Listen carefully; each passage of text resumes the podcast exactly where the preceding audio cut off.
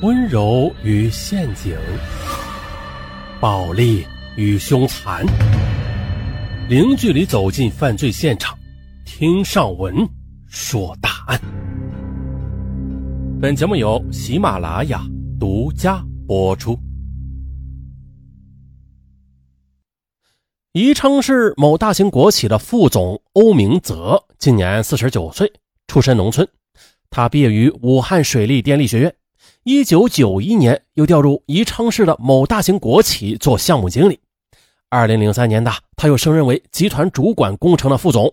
可以说啊，欧明泽事业坦途，可是家庭却不如意。这妻子刘云却酷爱赌博，家里的积蓄几乎被他盘弄得所剩无几了。到了女儿上高中寄宿之后，欧明泽便与妻子分房而睡了。在二零一零年五月十三日，集团接待了一批贵州省前来考察的同行，而在座谈会上，技术人员李东明的发言引起了主持会议的欧明泽和贵州同行的阵阵掌声。李东明今年四十五岁，江汉大学毕业，进集团已经有二十年了。之前呢，一直在基层工作，一直到二零零七年二月，刚刚调入欧明泽的部门做技术指导。到了下午六点左右的。李东明正准备收拾东西下班回家呢，突然接到办公室秘书的电话，让他下班之后啊和欧总陪贵州来的几名同行吃饭。啊，当天的气氛很融洽，欧明泽也很高兴，一连和李东明喝了好几杯酒。而在此之前，李东明进部里已经好几个月了，还真从未像今晚这样的和欧明泽啊近距离的交流过呢。而也就从那以后，欧明泽经常把李东明叫到办公室里聊会儿天有时还会下几局象棋，出于尊重，双方都没有深谈对方家庭的情况。李东明只告诉过欧明泽，他的妻子是一名中学教师。到了二零一一年春节前夕的集团举行联欢活动，部里很多员工都带上了家属。当主持人介绍欧明泽上台讲话时啊，陪在李东明坐在第二排位置上的妻子王月突然的满脸惊愕。只见他双眼失神地盯着欧泽明，而欧泽明讲完话走下台时，也发现了正在注视自己的王月，他也愣住了，久久没有回过神来。当晚活动进行到舞会时，欧泽明走到李东明的身边说：“李工，我能请你爱人跳支舞吗？”李东明笑着说：“可以啊，当然可以啊。”但是王月似乎啊有点不自然，他犹豫了一下，呃，这才起身。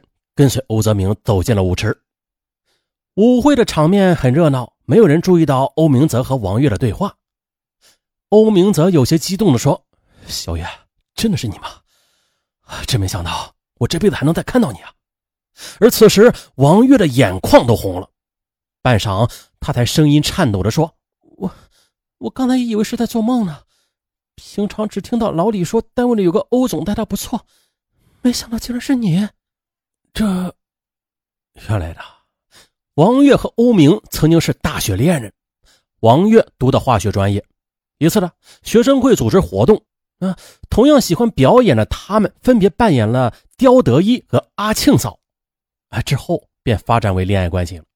可是呢，在毕业之后呢欧明泽被分到了监利县路桥工程队当技术员。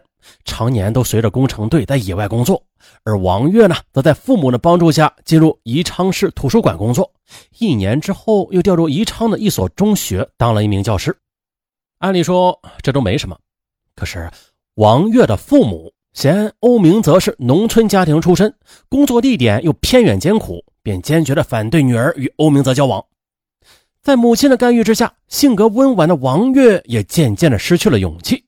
一年后呢父母托人给王月介绍了李东明，双方家庭条件相当，加之李东明长得又高大帅气啊，王月在他的猛烈追求之下便敞开了心扉。而此时的欧明泽则直到毕业后的第四年才凭借自己的努力调回宜昌县。可是由于和王月中断了通信，王月又更换了工作单位，欧明泽傻眼了，不得不找到王月的父母家里打听其下落。可是王月的母亲却告诉欧明泽，王月已经远嫁到广东了，早就离开了宜昌，让他永远死了这份心吧。这个消息让欧明泽遭受重创，心情郁闷了很久。嗯，在对感情绝望之下的欧明泽，草草的与市园林局的大龄女孩刘云结了婚。可没想到，这事隔多年之后，欧明泽竟然以这种方式又获得了初恋情人的信息。当天舞会过后的欧明泽主动的和王月约好了次日见面的地点。第二天中午，王月专门的向学校请了假，在一家咖啡厅和欧明泽见了面。欧明泽说：“小月啊，过了这么多年，你一点没有变啊，还是那么漂亮。”王月有些不好意思了，都一把年纪了，哪有什么魅力啊？他顿了顿说：“不过，你的变化倒是真有些大，你看你头发都白了一半了。”欧明泽听罢，这神情不无感伤。人们常说，错过了一个人，很可能就错过了一生。哎，我已经是越来越体会到这句话的滋味了。自从错过你之后，我几乎就没有真正的快乐过。婚姻形同虚设，只能把精力投入到事业中。可是随着年龄的增长，我越来越感受到孤独。不过还好，你又突然出现了。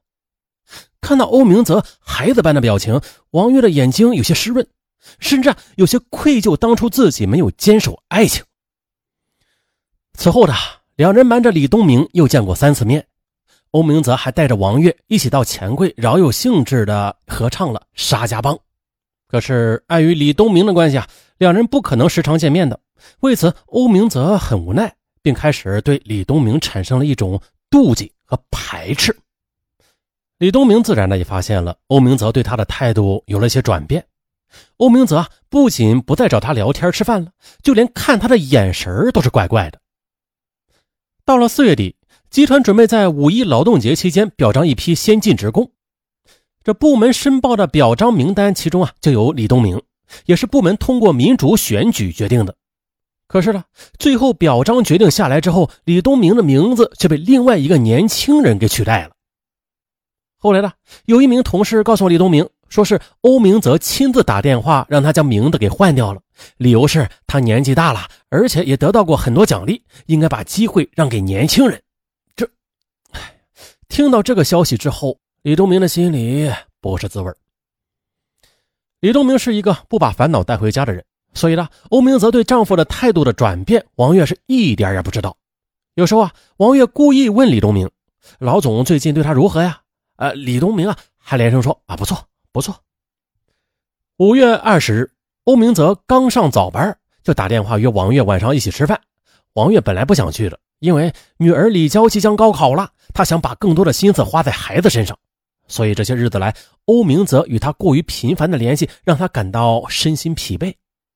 可此时，欧明德在电话里说：“今天是我生日，你还记得吗？”王月仔细一回忆，哎呦，确实的，当天啊。确实是他的生日，于是推辞的话又咽了下去。下班后，他直接前往酒店的豪华包房里与欧明德约会了。当天，欧明德心情大好，要了两瓶红酒，开怀畅饮。而王月他不胜酒力，很快的就喝醉了。可是等他醒来之时，已经是凌晨两点了。他发现自己和欧明泽一丝不挂的躺在酒店的客房里，吓得他大叫了一声。旁边的欧明泽被惊醒了，啊，他有些愧疚的说。对不起，小月，我实在是太想你了。你是不知道啊，这么多年来，我好多次做梦都和你在一起。王月哭了很久，却一句话都不说。最后，他神情黯然地说：“今天的事，你不要告诉任何人，可不能让李东明知道。”小月，你离婚吧。自从他遇到你，我整天心神不宁的。这些年，我和妻子之间毫无幸福可言的。只要你愿意嫁给我，那……我现在就去离婚。再说了，李东明他有什么比我强啊？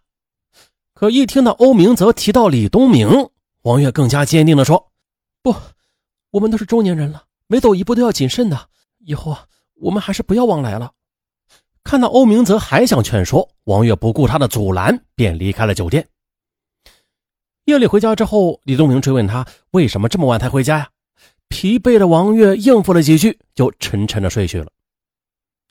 李东明一个人到客厅，抽了好几支闷烟，啊，又不能惊扰女儿休息，因此啊，他只得将疑问和怨气忍了下去。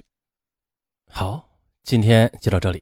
嗯，最后上文的友情提示：上文的新 VIP 专辑的前十集是免费收听的，甭管大家是不是 VIP 用户，都可以免费收听前十集答案。赶快去嫖，不要浪费！点击上文的头像，进入上文的主页，找到《上文大案纪实之奇案追踪》。好，明天见。